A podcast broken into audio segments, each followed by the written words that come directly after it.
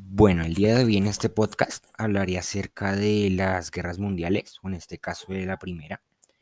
Entonces empezaré diciendo que estos temas solo relacionados con el mismo son de mi interés y es agradable conocer de estos hechos a pesar de que fueron tan desafortunados. Mm, debemos empezar conociendo que la Primera Guerra Mundial se desató con exactitud el 28 de, julio de 1914 y finalizó el 11 de noviembre de 1918 cuando los alemanes aceptaron las condiciones de armisticio.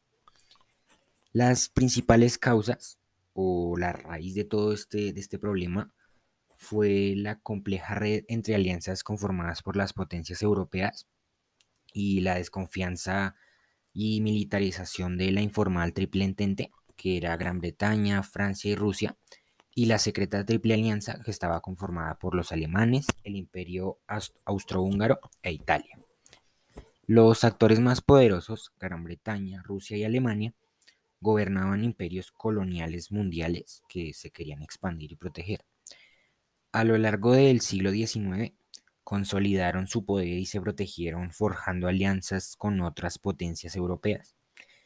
Y ya en julio de 1914, las tensiones entre estas dos alianzas, la Triple Entente y la Triple Alianza, escalaron tras el asesinato del archiduque Francisco Fernando, el cual era el heredero al trono austrohúngaro por parte de un nacionalista serbio durante su visita a Sarajevo.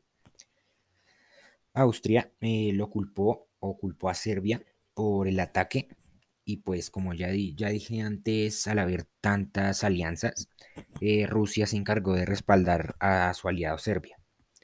Cuando Austria le declaró la guerra a Serbia un mes después de dicho asesinato, eh, sus aliados intervinieron y el continente entero entró en guerra.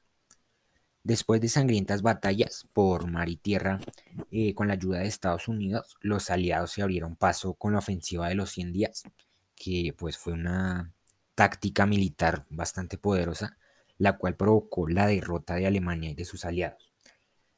Oficialmente, esta guerra llegó a su fin a las 11 y 11 de la mañana del 11 de noviembre de 1918.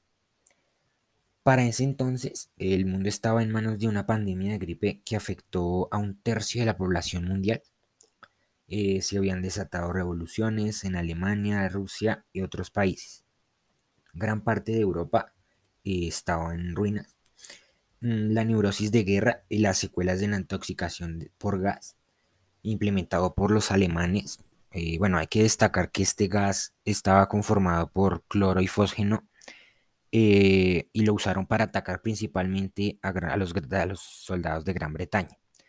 Eh, se liberaron alrededor de 88 toneladas de gas envasadas en cilindros, las cuales causaron alrededor de 1069 bajas.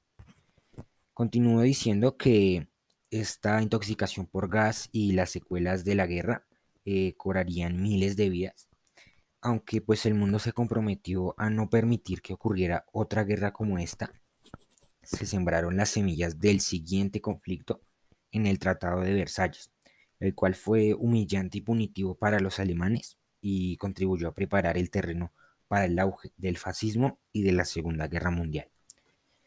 Mm, si hablamos en términos de libros o literatura relacionada con este tema, tenemos Los Cuatro Jinetes del Apocalipsis de Vicente Blasco Ibáñez, El Retorno del Soldado de Rebecca West, Tempestades de Acero de Ernest Younger, París Bombardeado de Azorín, Adiós a todo esto de Robert Graves, Sin Novedad en el Frente de Eric María Remarque, Adiós a las Armas de Ernest Hemingway, 1914, el año de la catástrofe, Los siete pilares de la sabiduría, La Gran Guerra, Senderos de Gloria y por último, Sonámbulos.